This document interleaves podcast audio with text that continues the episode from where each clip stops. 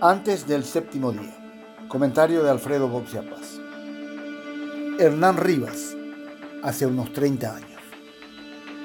No sé el motivo por el cual Hernán Rivas es tan importante para Honor Colorado. El hombre pasea su insolencia por los tres poderes del Estado con total impunidad y pese a las evidencias de su impostura, sigue disfrutando de una inalterable protección política.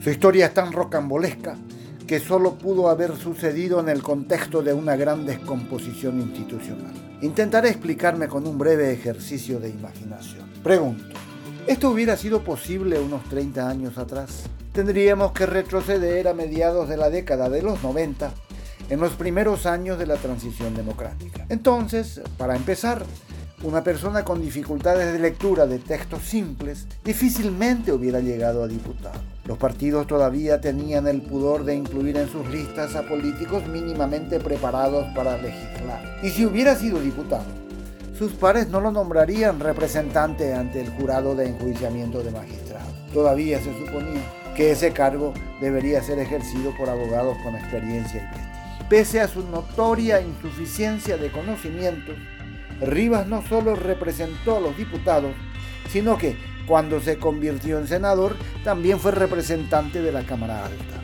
Para más escarnio, llegó a ser presidente del jurado de enjuiciamiento. Fue el 10 de julio del 2023, una fecha que será recordada como el día de mayor vergüenza del Poder Judicial paraguayo. Un sujeto que ni siquiera era abogado, se erigía como juez supremo de todos los magistrados del país.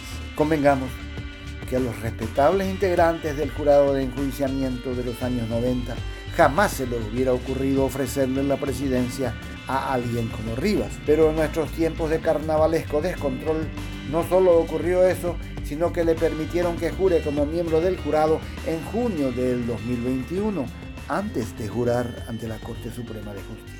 En realidad, hace 30 años Hernán Rivas no hubiera sido capaz de disfrazarse de abogado. El Estado todavía tenía el control de la educación superior. Recién a comienzos del siglo actual el Parlamento derritió las potestades rectoras del Consejo de Universidades, lo que permitiría que surgieran como hongos las facultades de garaje. Hubiera sido imposible que Rivas exhibiera un título de abogado de una facultad ilusoria a la que concurrió, según dice, aunque no recuerde la ciudad exacta en la que estaba asentada. Además, no pasaría el filtro del Ministerio de Educación y Culto, donde pese a las carencias presupuestarias, todavía reinaba una aceptable institucionalidad. A ninguno de los ministros de aquella época se le ocurriría darle un trámite velocísimo y cómplice a la habilitación del título a cambio de un oscuro pacto político.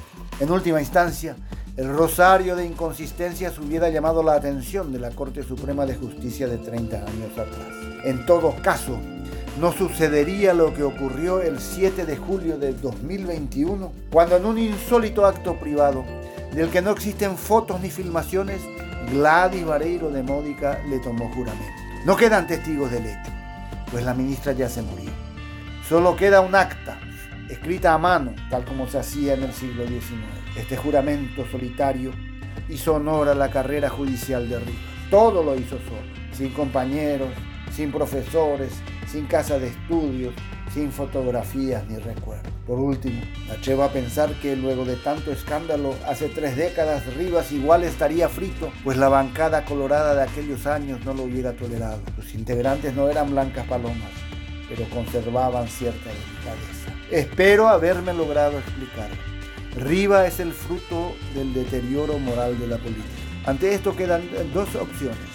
La resignación o la oportunidad de recuperar la fortaleza del Estado de Derecho. La fiscala Patricia Sánchez ha tomado la iniciativa de imputarlo, pero se la ve muy sola enfrentando a una cofradía de corruptos. ¿Se enterará la Corte Suprema que ha sido dejada en ridículo por Rivas?